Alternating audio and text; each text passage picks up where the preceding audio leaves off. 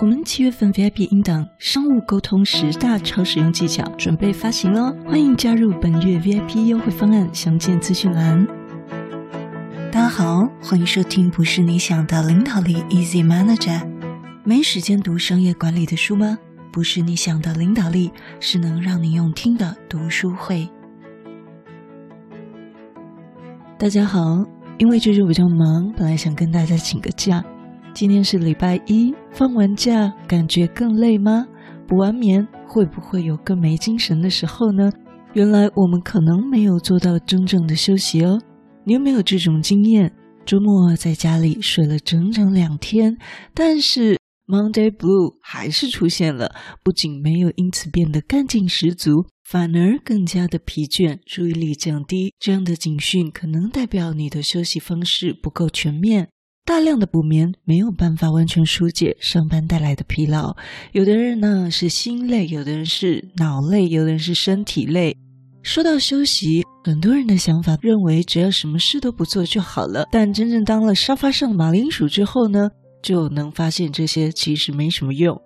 专门协助上班族维持身心平衡的美国内科医生山卓说：“想要真的做到真正的休息。”他觉得必须要从七大方面来着手，是哪七大呢？当然就包括我们生理的、心理的、社交的、脑力的，第五感情的、意志的，最后一个感知的。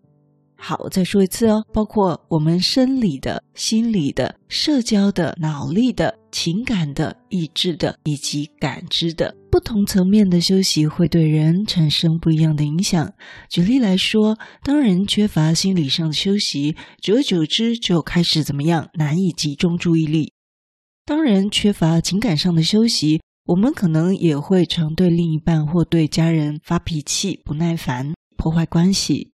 休息是生活中非常重要的一部分，不只会影响工作，也会影响日常生活。所以，我们得学会休息的方式，让它发挥最佳的功效。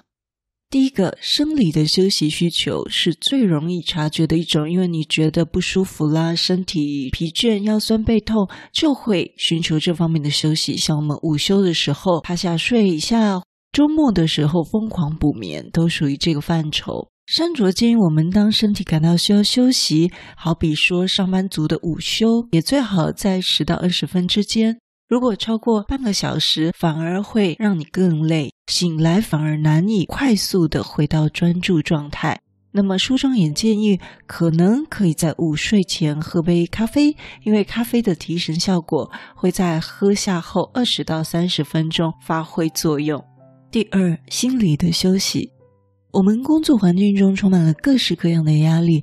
当我们发现自己盯着书里一整页十分钟，却难以理解内容，或者是这个 email 寄出才发现我们句子写得不好、不顺或错字，像这种呢，都是专注力降低的状况，代表着我们的脑袋已经承受过多的压力，需要心理的休息。当然，有可能是我们的个性。就是疏忽检查也可能，但如果你不是这种粗心大意的人，那么专注力不足可能会带来工作上严重的错误，千万别硬撑。在这个时候呢，山卓建议我们可以起身走一走，避免一直盯着电脑荧幕，或者是我们可以静下心，稍微冥想个三分钟、五分钟，别让眼睛休息一下，也帮助我们的心灵得到短暂的休息。这么一来，也能快速恢复专注力，让接下来做的事效率更高。社交的休息，早期的工作呢，比如说工业或农业时代，都比较强调体力劳动，个人可以把自己的事情做好就好。但现在的工作呢，更强调了团队合作，所以呢，与同事相处之间够不够和谐，跟长官对话够不够顺畅或尊敬等等，都会造成一些人际压力。与人相处呢，常常。会怎么样？战战兢兢，这也是现代工作者经常处在高度社交压力当中。有一本书叫做《社交零压力》，指出，在美国，社交焦虑症是继忧郁症跟酒瘾之后的第三大心理疾病。每八个到十一个人中间就有一个人深受其害。所以呢，我们学习做到社交的休息，这个重要性是可想而知的。最常见的做法呢，我们就是创造可以暂时忽略这些外在讯息的环境，哪怕只是短短的时间，可能你十分钟完全不看 email。那在山竹医生看来，上班族也能找到一个信赖的、没有竞争关系的朋友来聊天，让平日累积的社交压力得以宣泄。那如果你不知道去哪里找一个可以信赖又没有竞争关系的朋友来聊天，那也欢迎你可以 book 你戴老师的一对一职场咨询室，你可以在资讯栏里面找到相关的介绍，让平日累积的社交压力得以宣泄。第四，脑力的休息。在工作的时候，我们常常都动脑思考，久了久了，我们大脑也没有办法好好的休息，而失去创意。那么，山卓医生建议我们可以尝试到大自然走走，或者是阅读一些启发性的书籍，来恢复我们大脑的弹性，重新开启创意的关键。除了这些方法，有一本书叫做《放空的科学》。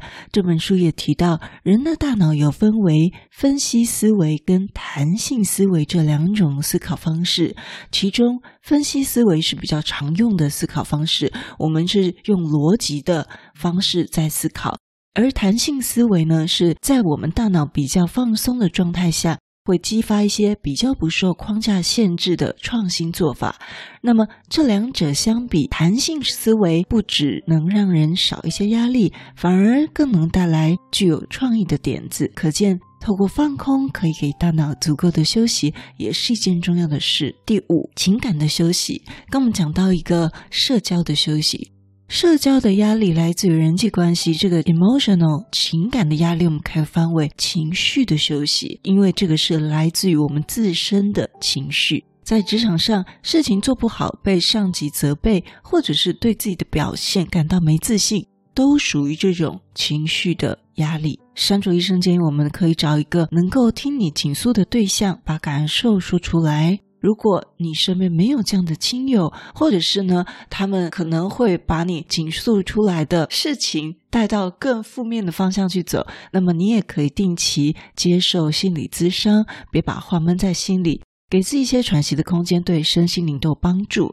那么另外呢，我自己身边有一些朋友，他们对于心理咨商，因为没有经验，有很多特别的想象，例如呢，会想说可能会被咨商师要求你要怎么怎么做，那么。正统的心理咨商师呢，是不会叫你应该要怎么做的，他是去帮你帮助我们厘清我们为什么会产生这样的想法。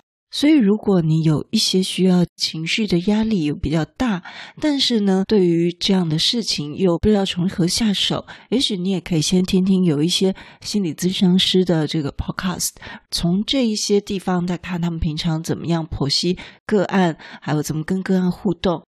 从这边呢，开始有一个心理的放松，然后可以请身心科医师来帮你做转介，或者是跟身边朋友来做一些询问。第六，意志的休息。每个工作都有些缺点，有可能是薪水太低，有可能是工时太长，也可能是主管对人太刻薄了。长期下来，都容易让我们自我怀疑：我做这份工作值得吗？我到底是为了什么在努力呢？这个时候，人容易变得不积极，也会对工作有比较多的负面情绪。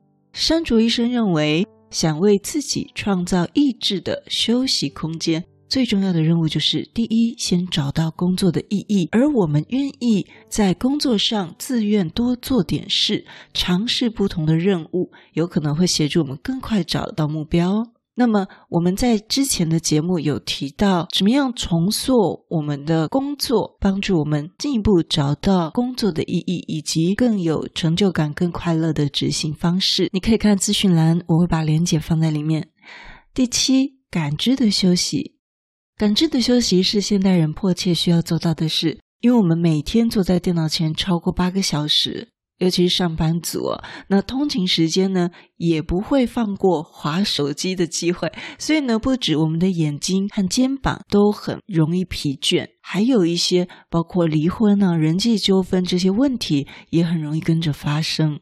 那尤其这在美国也非常严重。山卓医生说，很多人感到跟电脑对话竟然变得比跟人对话更简单。如何做到感知的休息呢？我们必须要正视讯息轰炸带来的各种负面影响，并且我们要认真思考：真的，我们连睡前的片刻都不能不看手机吗？让我们可以每天有一段时间可以戒断看手机、看电脑，进而主动改变生活习惯。有一本书叫做《瞬间肯定自我的冥想术》，这本书提到，现代人明明为了幸福而努力工作，却因为过度忙碌而离幸福越来越远。学会正确的休息，才能让拼命追求的幸福发挥它的价值哦。这个礼拜就让我们练习周末给自己一个零科技假期吧，让你过劳的大脑可以好好放松。周一早晨，给自己一个满满的微笑吧。祝福你在这一周充满活力，左右逢源，一切顺利。我们下次见。